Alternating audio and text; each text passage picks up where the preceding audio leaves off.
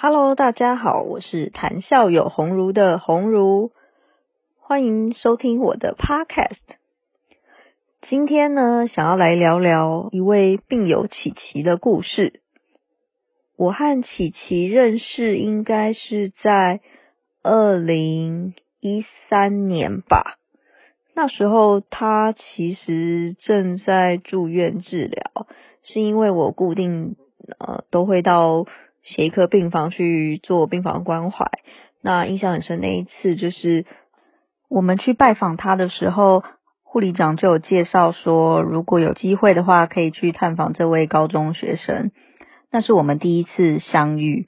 当时呢，他其实做了三次的移植，然后可能因为反反复复的移植，然后你就会期待说，我是准备要。走向康复的道路，没想到时间很短，又又被说癌细胞又长出来，所以那种精神上的压力是还蛮大，可能就出现了一些呃精神的状况。那那时候护长就希望说，我们有机会可以跟他多聊聊。当时对他的第一印象就是他的房间有超多的书，还有很多的画作。那他的母亲呢，就给我们看他平常在医院的一些作品。原来就是他其实是个很爱读书的小孩，然后学校老师也帮他买了非常多的课外书带来医院给他，让他在闲暇之余可以做一些他原本就很喜欢的事情。那是我们第一次碰面啊，虽然他现在每次都跟我说，哎，其实他也忘了当时我们到底是怎么碰到的。后来我们就这样一路的，就是我有可能三不五时会传讯息跟他聊聊，或者是那时候他还念高中的时候。呃，我就会跟他有时候就会跟他聊一些呃学校的事情这样子。后来呢，他其实第三次移植之后，呃，妈妈捐给他的干细胞就慢慢的开始有长出来，所以过了三个月之后开始出现了排斥的现象。那这个排斥呢，其实就是很多呃做异体移植的会面临到的问题。那那时候他大概高中休学了一年之后，后来复学。病情这些比较稳定之后，开始回到学校上课。那他那时候也就是边读书边回诊这样子，然后他也去参加了学测，要考大学。那那时候因为慢性排斥的关系，然后他们也不是很了解的状况下，就造成了呃有点像是就他因为咳嘛，然后所以。肺部就被咳破了，就有什么肺气肿之类的。反正他就说皮肤这样按起来就一直有啵啵啵的这种声音。那后来他们看了医生之后才知道是这样子的状况。可是因为有点就是延误就医，然后后来就是等于是肺的状况就没有很好。然后从他高二高三吧就开始都需要带氧气筒。所以后来我们很多比较后期认识他的病友对他的印象就是他出现就是看到他坐在轮椅上面。那为了活命嘛，我觉得呃，你就是做一个取舍吧。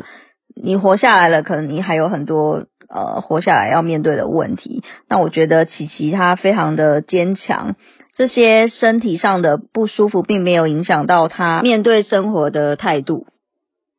所以呢，带氧气筒这些行动不便，甚至无时无刻都必须要跟妈妈在一起这样子的生活，她其实也就慢慢的就适应了。他后来有分享，他就觉得说，哎，既然重生了，觉得活下来应该要对这个社会有一些贡献吧。所以呢，他后来就选择了要念心理系，然后他希望说以后有机会可以担任临床的呃心理师。那他目前呢，转眼之间，大学今年要毕业了，也考上了研究所，然后未来就是还是往呃他的目标前进。那琪琪的部分呢？我觉得那时候就刚刚前面有提到嘛，就是他其实就会不断的需要呃妈妈的陪伴。我印象很深，就是有一次我们病友聚会，我觉得那时候我才发现说，哎，病友聚会其实是非常重要的事情。当然，因为我们都认识，然后他妈妈就跟我说，哎，那琪琪就交给你喽，他要去放风这样子。然后我才发现说，其实照顾者也真的是非常的辛苦。有这样子的聚会，让妈妈其实也是可以暂时的离开、抽离那个照顾的情境。我觉得，呃，那时候我才知道说，哎，其实我们常常这样，虽然就是在吃喝玩乐，但是有这样子的活动，其实某部分也是呃帮助了照顾者，让他有喘息的机会。后来呢，念到大学三四年级嘛，那去年刚好疫情的关系，有一天。琪琪呢，其实就是他只要压力大，或是呃有一点感冒，免疫力不好，反正他就很容易就需要住院，然后就是什么可能又会肺气肿吧，反正肺又有问题这样子。这种其实蛮危险，有时候严重其实就是非常严重。那他们应该是前年就开始啊，医生就有评估说，因为等于是疾病癌症的部分已经算是。至少是控制住了与与癌共存，那就剩下再来就是肺的问题。那所以既然你能够有机会长期存活，那医生就可能就评估让他们有机会，就是诶去有没有机会做肺脏的移植。那他们就呃去做了一些检查，然后也觉得说评估就下来是 OK 的这样。那所以他们呃就开始就是排嘛，但是因为你也知道就是。肺移植也不是说你想要移植就有机会移植，你是需要又要配对又要怎么样，反正有非常多的状况，就是可遇不可求啦。就没想到去年疫情的关系，然后突然有一天，他妈妈就跟我说，他现在在加护病房，然后就是做了肺肺脏移植这样子。他们其实一开始是先住院，住院之后突然就是收到通知说可以可以去做移植了这样。那他们就直接做了移植，然后住进加护病房。我记得大概是去年的四五月的时候吧，那时候好像刚好也是在期中考接近要期末的时候，没想到呢，琪琪在加护病房，最担心的竟然是他的期末考跟期末报告。但那个时候最关心的其实是他未来的复原之路，还有移植者的肺怎么样可以在他的身体里面发挥最大的功用。所以琪琪真的是个非常可爱的女孩。大概过了半年多以后，有次的机会，我们看到了琪琪当时在加护病房的照片。事实上，那个照片如果。呃，一般人看到一定会非常的触目惊心，因为他非常非常的瘦，然后呢，整个身上插满了管线，甚至他一度还有装叶克膜。当然，叶克膜的的的时候并没有被拍照啊，但是他那时候我们看到那个照片的时候，真的蛮惊讶的。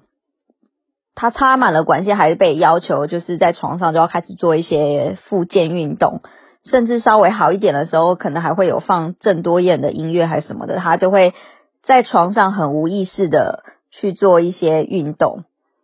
事后我们在看这张照片的时候，他和妈妈都以诙谐的态度在看这个照片，甚至我们有点在嘲笑当时候的琪琪。可是事实上，我相信在那个当下。妈妈看到这样子的照片，一定是非常非常心疼的。琪琪呢的肺脏移植已经快要满一年了。今年的一月呢，我们还一起去爬了台北市的最高峰七星山。虽然走的有点慢，但是我们也非常了不起的完成了这项挑战。回首这一路呢，呃，跟琪琪的家人接触，我觉得。他的妈妈还有其他爸爸跟哥哥都非常的乐观，他们永远都做琪琪最坚强的后盾。妈妈不断的随时随地的陪在琪琪的身边，而且总是用幽默诙谐的态度在面对一切的苦难。我觉得这是我们非常值得学习的地方，而琪琪的坚强与勇敢。让他一次次的面对挑战都没有退缩，也没有放弃，相信未来的路上还很漫长，也祝福他可以早日成为临床心理师，可以在临床上帮助更多的病友。琪琪的故事就分享到这边，若你想要了解更多关于琪琪的故事，请查看本集说明的地方。谢谢你的收听，我们下次再见。